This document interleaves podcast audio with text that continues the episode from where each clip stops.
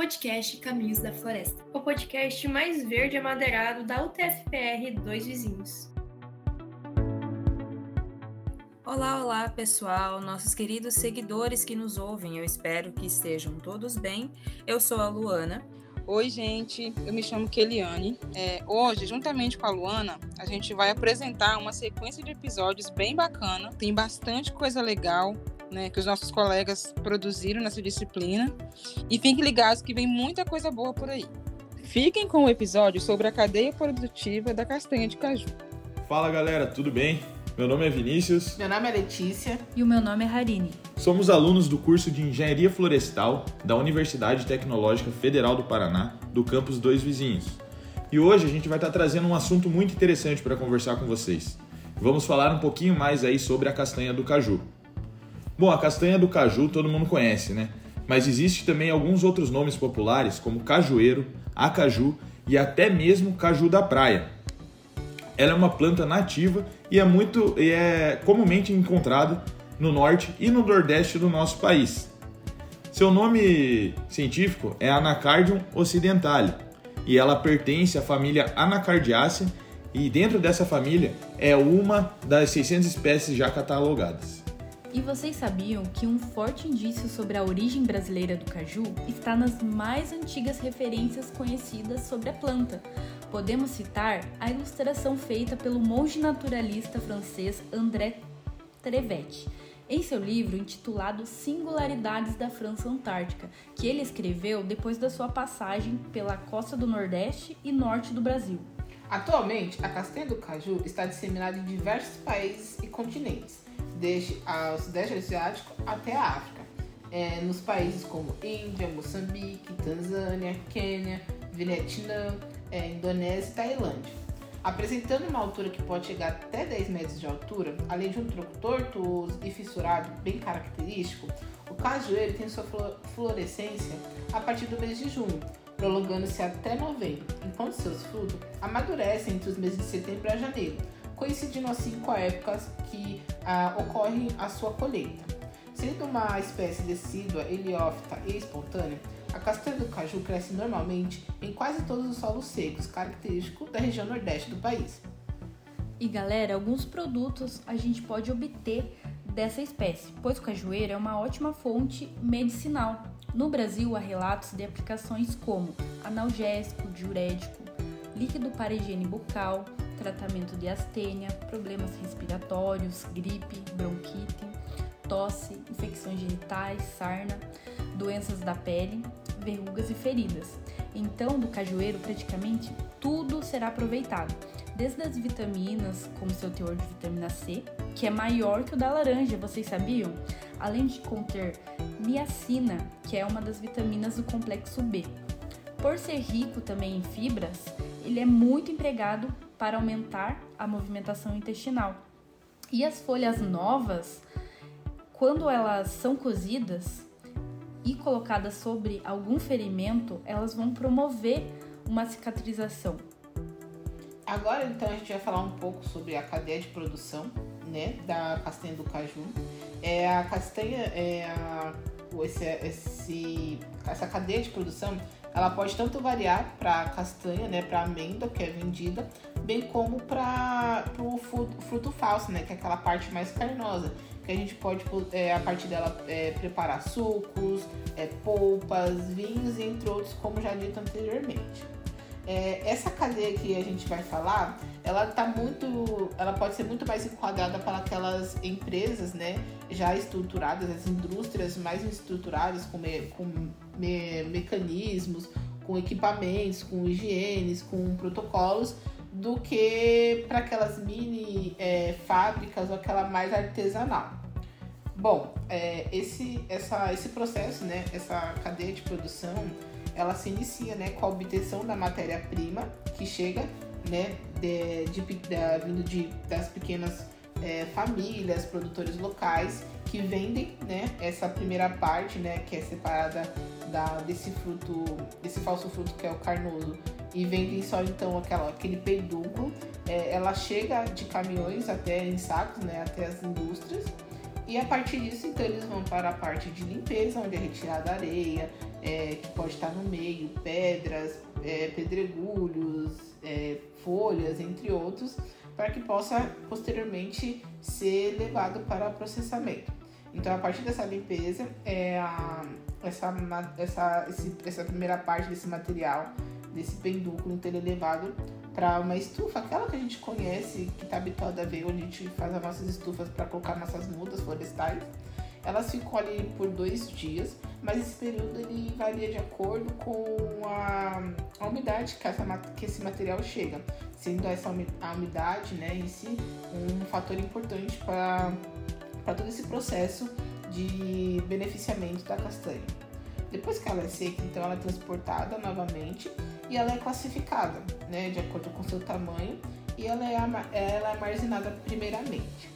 Depois desse armazenamento, que pode, onde ela fica ali até ela ser novamente entrar no processo de beneficiamento, é, a castanha, ela depois vai então para uma novamente uma outra lavagem, onde novamente se tenta de retirar as impurezas que possam ter vindo mesmo após aquele primeiro processo, e ela é levada para ser cozinhada.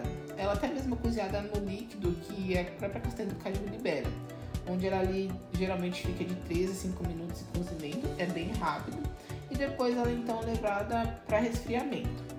Após que ela é levada para esse resfriamento, ela novamente, como se fosse cortada, ela é, são retiradas novamente qualquer tipo de casca ou que se solta a partir depois desse cozimento e ela então depois vai para a estufa para ser novamente secada, por onde ela ali fica por umas 6 horas, dependendo, a uma, a uma temperatura de 80 graus. É, isso faz com que, após esse processo, ela novamente é seca, é, com uma umidade adequada, que facilita a saída da película que ela tem em volta de, desse tegumento, né? dessa, dessa parte da amêndoa. É, essa é, essa retirada dessa película da amêndoa, chamada de, de despeliculamento, é, é muitas, muitas vezes realizada através do, da entrada de ar forçado, que facilita então essa, é, esse processo.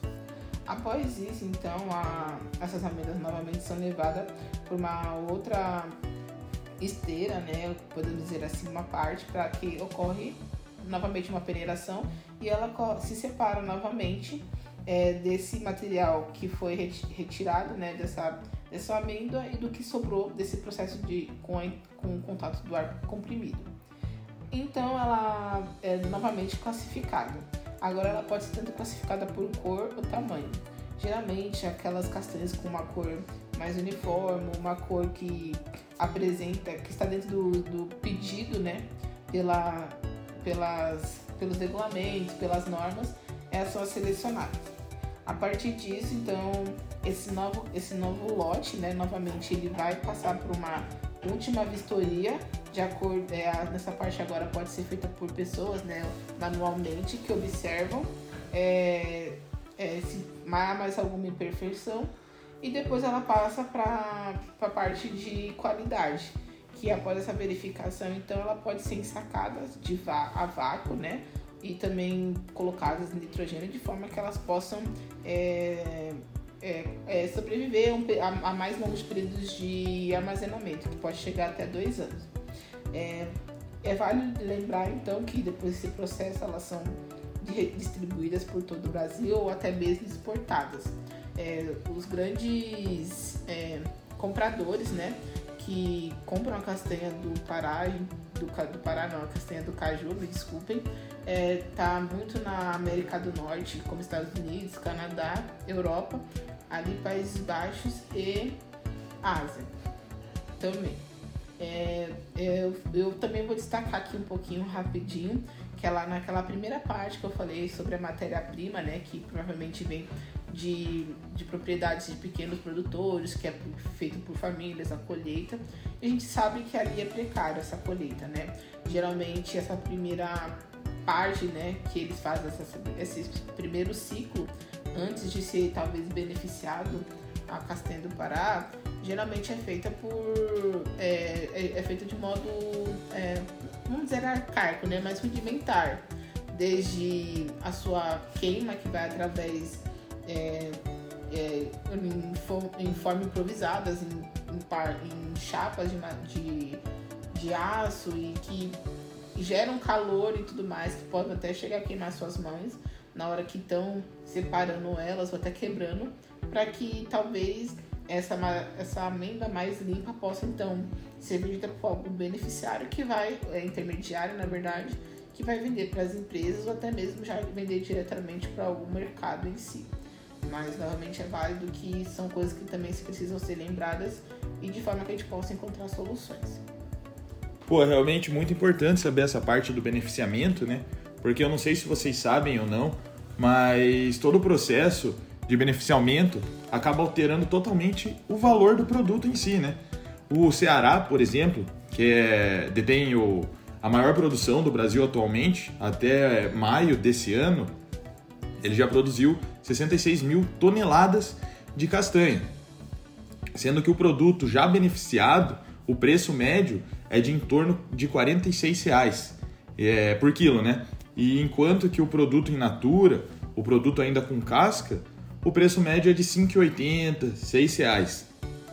Então é muito interessante saber dessa parte do beneficiamento para ver como é agregado o valor ao produto, né? E também é interessante saber essa parte porque é um, é um meio de inserir o profissional engenheiro florestal nessa parte do mercado, já que é um, é um mercado alternativo, né? Não é nessa parte que gira em torno da, da madeira, né? Pinos, eucalipto, que é o mercado mais voltado ao engenheiro florestal. Acaba se tornando uma alternativa de mercado, uma oportunidade nova, já que a gente pode estar atuando nessa parte de tratos culturais é, a fim de melhorar né, a produtividade e também está trabalhando com essa parte de extensão social, né? Está atuando junto a cooperativas, é, gerando incentivos de produção sustentável nas comunidades e também está podendo aderir essa parte de suporte técnico aos produtores. Então, realmente é muito interessante isso para o profissional engenheiro florestal, conhecer as suas alternativas de mercado. Que bacana, né, pessoal?